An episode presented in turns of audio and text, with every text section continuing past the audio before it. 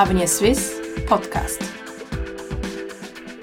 Nur wenige Wochen sind es her, dass Avenir Swiss ein Papier zum Thema exterritoriale Anwendung des eigenen Rechts veröffentlicht hat. Darin fordert die Denkfabrik die Schweiz dazu auf, sich nicht als Kolonialmacht aufzuspielen, ein knallharter Vorwurf, dies natürlich vor dem Hintergrund der sogenannten Konzernverantwortungsinitiative. Ich begrüße zum heutigen Podcast von Avenir Suisse. Bei mir im Studio heute sitzen Fabian Schnell. Herr Schnell, Sie sind einer der beiden Autoren dieser soeben erwähnten Publikation, sind auch Forschungsleiter bei Avenir Suisse.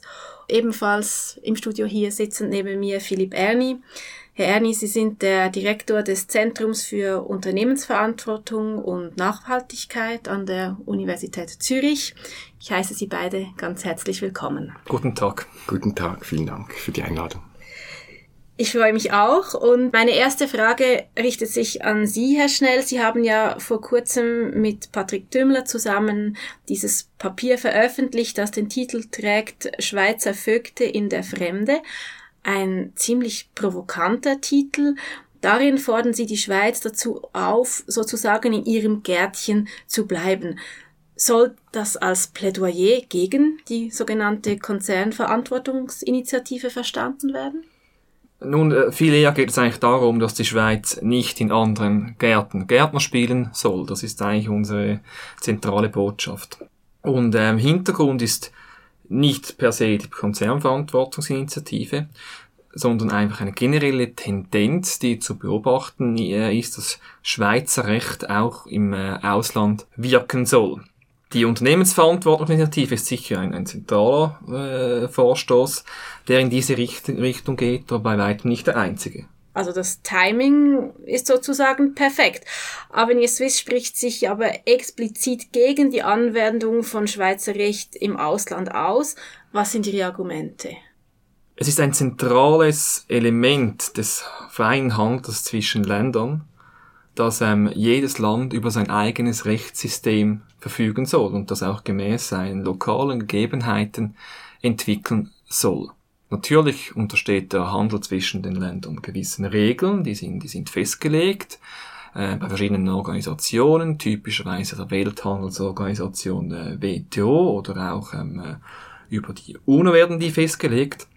Aber trotz allem ähm, soll das jeweilige lokale Rechtssystem auch lokal entwickelt werden. Es ist nicht Aufgabe westlicher Länder hinzugehen und sogenannten Entwicklungs- und Schwellenländern vorzugeben, wie sie ihr Rechtssystem zu entwickeln haben. Herr Erni, wie sehen Sie das? Ja, an unserem Institut verstehen wir unter Nachhaltigkeit etwas Kontextspezifisches und Dynamisches. Und da gehe ich auch einig mit äh, Schnell, dass äh, verschiedene Länder sind in einem, in einem unterschiedlichen Stadion des Strukturwandels. Manche sind am Anfang des Strukturwandels, manche am Ende. Wir in der Schweiz, wir haben eigentlich, sind eher am Ende des Strukturwandels. Wir sind eine Wohlstandsgesellschaft, wo man sich fragt, ja, warum brauchen wir den Wandel überhaupt? Er bringt ja nur Risiken. Es kann uns ja nur noch schlechter gehen. Uns geht's ja fast am besten. In anderen Ländern, in, insbesondere in den ärmsten Entwicklungsländern, ist der Wandel dringend nötig. Also niemand findet, dass man momentan nachhaltig ist. Man braucht den Wandel, man braucht Investitionen, man braucht Innovationen, um mit dem Bevölkerungswachstum umzugehen, um die Leute aus der Armut zu holen, um der nächsten Generation eine bessere Zukunft zu offerieren. Und da braucht es eben eine Dynamik.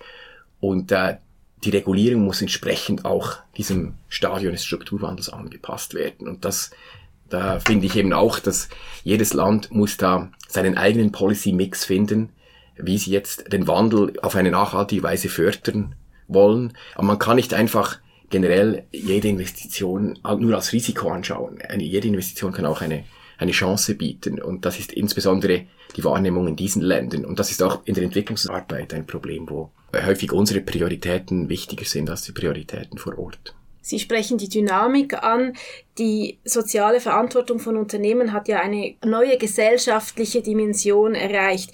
Wie rechtfertigen Sie daher schnell gerade, was Ihre Gegner fordern, nämlich dass entsprechende Verantwortung nicht stärker durchgesetzt werden soll? Eigentlich wird dann quasi davon ausgegangen, dass Unternehmen und auch besonders Schweizer Unternehmen wie per se mal keine ethische Verantwortung wahrnehmen. Das ist aus meiner Sicht äh, grundfalsch. Es ist, ist äh, auch ein sehr, ein sehr einseitiges Weltbild. Na, grundsätzlich handeln, ich meine, handeln Unternehmen können durchaus sozial handeln. Sie handeln per se schon sozial dadurch, dass sie, ähm, äh, dass sie wirtschaftlich ähm, aktiv sind und es hat eigentlich kein Unternehmen ein Interesse daran, unethisch zu handeln. Gerade in der heutigen Zeit, wo ein solches Handeln relativ schnell Verbreitung via soziale Medien finden würde, relativ schnell hohe Reputationsschäden nach sich ziehen würden, sind im Gegenteil die Unternehmen sehr erpicht darauf, ihre Verantwortung schon aus diesen Gründen, aus wirtschaftlichen Gründen, unbedingt wahrzunehmen. Ja, und da wäre noch zu ergänzen, dass wir eigentlich unterscheiden müssen zwischen einer Wächtermoral und einer Unternehmermoral. Die Wächtermoral, da geht es hauptsächlich darum, dass man Normen einhält, Regeln einhält, dass man gehorsam ist, dass man bestraft wird, wenn man nicht gehorsam ist. Aber diese Moral äh, liegt eigentlich beim Staat. Er muss derjenige sein, der der Wächter ist. Wenn aber die Wirtschaft diese Wächtermoral übernimmt und dadurch die Unternehmermoral ersetzt, muss das nicht notwendigerweise günstig sein für die Gesellschaft, weil die Stärke eines Unternehmens ist ja genau, dass sie Risiken bewusst eingehen, um etwas Neues zu schaffen, neue Märkte, neue Innovationen. Und äh, man kann sagen, die Wirtschaft schafft nicht Wert, indem sie einfach Risiken vermeidet, sondern indem sie Risiken gezielt eingeht. Und das muss nicht unverantwortlich sein. Im Gegenteil, das ist die Aufgabe der Wirtschaft, durch Innovation und die Schaffung neuer Märkte Risiken einzugehen. Und genau das wollen ja viele Entwicklungsländer. Sie wollen teilnehmen an der Globalisierung oder zumindest selektiv teilnehmen, weil da kommt Technologietransfer, da kommt Ausbildung damit einher. Und die lokale Kultur ist keineswegs inkompatibel mit der globalen Wirtschaft. Im Gegenteil, also wir haben selber Forschung betrieben auf diesem Gebiet. Wir haben im Rahmen eines KTI-Projektes äh, fünf verschiedene Großunternehmen angeschaut und ihre Tochterfirmen in diesen Ländern. Und äh, da findet eine Einbettung statt, eine ökonomische und kulturelle Einbettung in die Region. Und generell sieht man dann, wie viele Spillovers es da gibt, wie viel. Und häufig ist es so, dass der lokale Privatsektor ein höheres Menschenrechts- und Nachhaltigkeitsproblem hat als die ausländischen Direktinvestoren, die ja sowieso kompatibel sein müssen mit internationalen Standards, die in den Wertschöpfungsketten äh, quasi eine Bedingung sind. Und sie helfen dann häufig ihren lokalen Zulieferern, dass sie eben diese Standards auch erfüllen können. Und in diesem Sinne äh, verbessern können eben Unternehmen auch den Zugang zu Menschenrechten verbessern. Und das fehlt mir in der ganzen Menschenrechtsdiskussion, wenn es um die globale Wirtschaft geht. Da kann man sich dann schon fragen, wer nur ethisch agiert. Sind es die Unternehmen oder sind es äh, mhm. die Kritiker, die bei, jedem, bei jeder unternehmerischen Aktivität gleich ein unethisches ähm, äh, Handeln vermuten. Ich finde es persönlich auf jeden Fall unethischer, wenn man Entwicklungs- und Schwellenländern nicht zutraut, ihr eigenes Rechtssystem zu entwickeln und zu führen. Und ich finde es schon gar nicht äh, ethisch, wenn man äh, mit äh, falschen Regulierungen verursacht, dass Investitionen in diesen Ländern, die dort dringend benötigt werden, zurückgehen, vielleicht gar nicht getätigt werden und diesen Ländern damit verbaut wird, ihre, ihre eigene ökonomische Lage natürlich mhm. zu verbessern, aber wie er ja Ihnen ausgeführt hat, natürlich auch die Menschenrechtslage entsprechend also mit anderen Worten, man schadet den Leuten dort mehr, als dass man ihnen hilft. Das wäre aus meiner Sicht wirklich eine, eine ganz zentrale ähm, äh, Schlussfolgerung auch aus dem Papier, das ich mit Herrn Dümmer geschrieben habe. Ja. Ich würde vielleicht da noch ergänzen, dass der Kollateralschaden der heutigen Diskussion um die Konzernverantwortungsinitiative ist eigentlich, dass das Klima noch weiter vergiftet wird zwischen Zivilgesellschaft und Wirtschaft. Dabei müssten sie zusammenarbeiten, wenn die UNO-Nachhaltigkeitsziele erreicht werden sollen, wenn eine inklusive Gesellschaft das Ziel sein soll, dann braucht es die Zusammenarbeit. Und die kann funktionieren. Eine, die Aufgabe des Zivil, der Zivilgesellschaft könnte eben sein, den lokalen Akteuren, dass die so unterstützt werden, dass sie eben in globale Wertschöpfungsketten integriert werden können, weil sie Standards erfüllen, ob jetzt das Nachhaltigkeitsstandards sind, Qualitätsstandards oder auch die, die Sprache des Global Business ein bisschen beherrschen und das dann sich dadurch eben integrieren können und durch das Mehrwert für ihre Gesellschaft schaffen, und zwar nachhaltigen Mehrwert, weil sie generieren dadurch ein Einkommen, das heißt, sie haben ein Interesse, das weiterzuführen. Das ist häufig der Unterschied zu klassischen Projekten von Hilfsorganisationen und NGOs, wo alles extern finanziert wird und sobald die externe Finanzierung aufhört, hört auch das Projekt auf und vieles wird wieder reversibel, weil die Leute nicht daraus gelernt haben, wie sie ein Einko eigenes Einkommen generieren können. Ein eigenes Einkommen können sie nur generieren, wenn ein lokaler Markt geschaffen wird.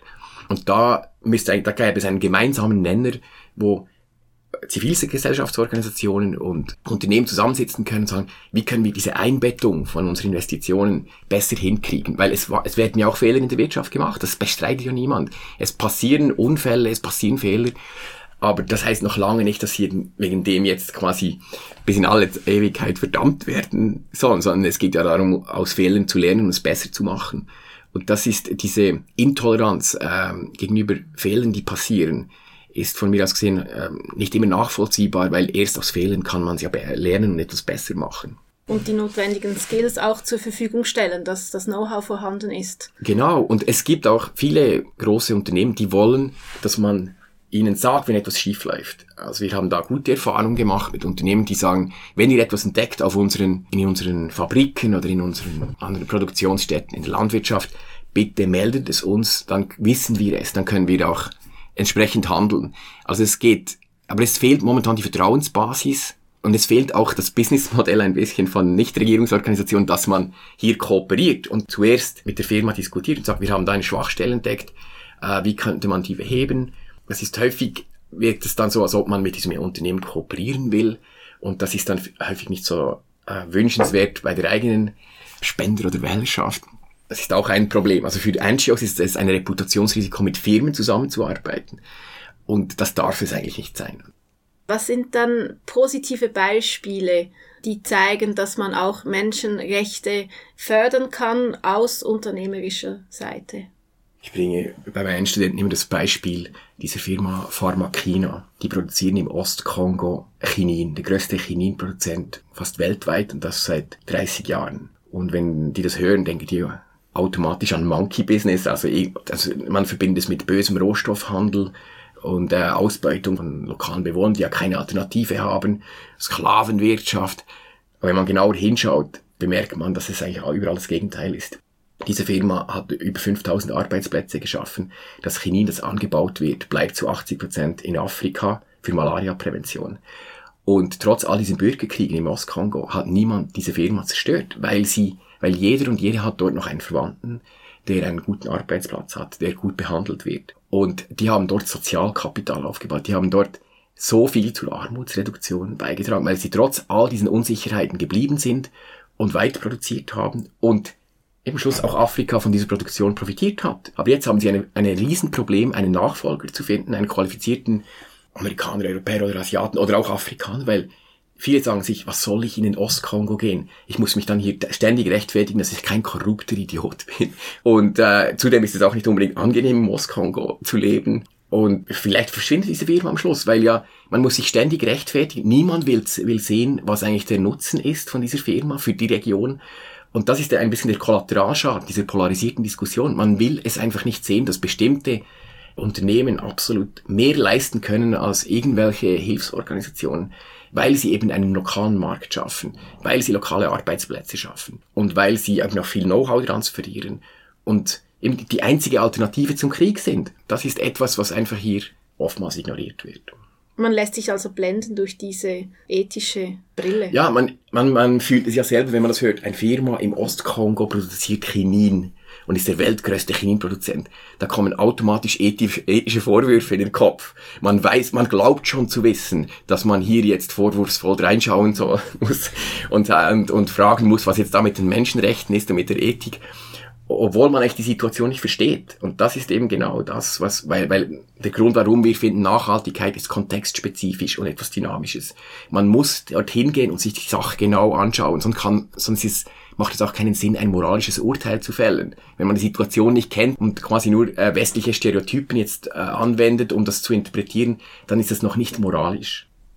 Ein Beispiel aus, aus der Ökonomie, das Ganze äh, interessant ist, welche Dynamiken bezüglich Menschenrechten entstehen können. Es gibt eigentlich interessante empirische Studien, die zeigen, dass ähm, äh, Länder mit, sagen wir mal, zweifelhaften Regierungen, solchen die eigentlich Menschenrechte missachten bis zu einem gewissen Zeitpunkt, wenn denen in Aussicht gestellt wird, dass potenzielle ausländische Investoren kommen könnten, fangen die natürlich relativ rasch an, ihre Menschenrechtslage ähm, äh, stark zu verbessern. Also allein, allein schon die Aussicht, dass möglicherweise ein ausländischer Investor kommen könnte, nicht mal wenn er, also der ist noch nicht dort vor Ort, verbessert die Menschenrechtslage. Und das ist noch eine ganz, ähm, äh, sagen wir mal, interessante, indirekte Dynamik, die dort entstehen kann und von der natürlich dann die lokale Bevölkerung äh, sehr stark profitiert.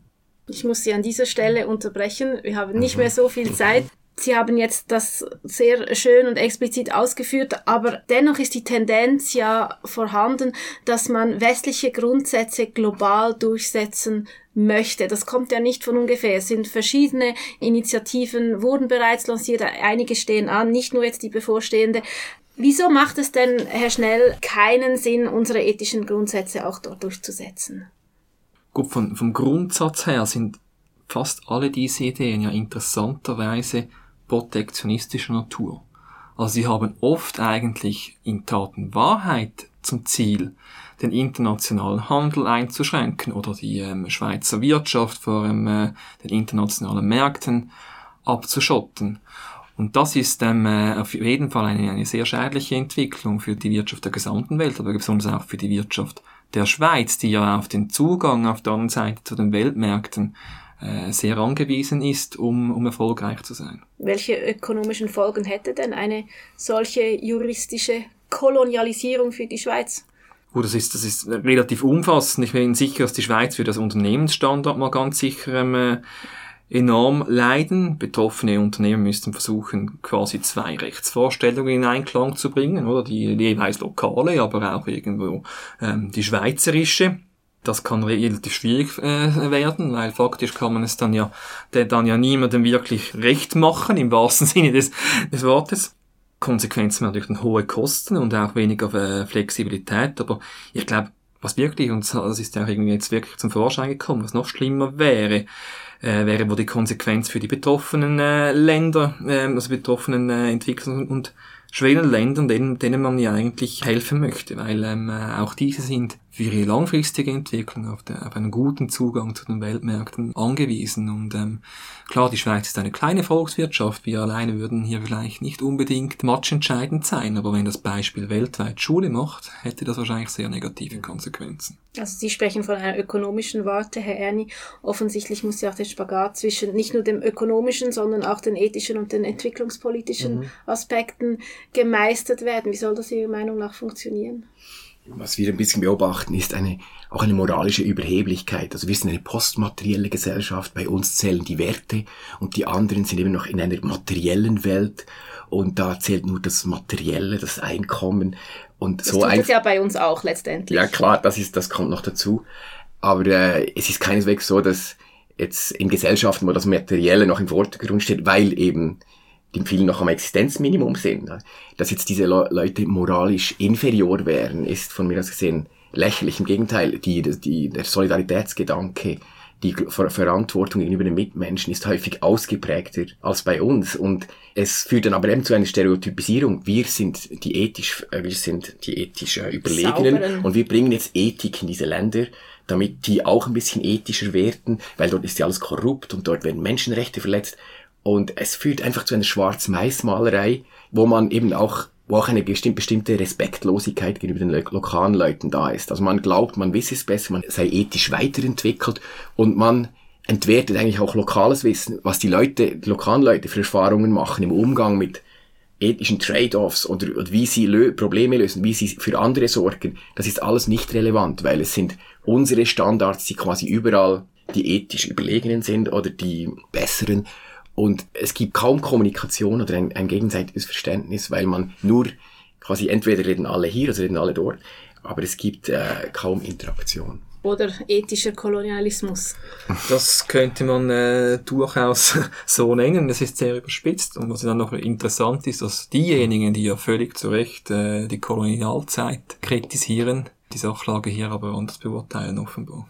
Wie immer bei so komplexen Fragen, keine simplen Antworten. Ihnen beiden, meine Gäste, ein herzliches Dankeschön und ähm, warten wir mal ab, was der globale Trend uns noch zeigen wird. Möchten Sie die Publikation Schweizer Vögte in der Fremde nachlesen?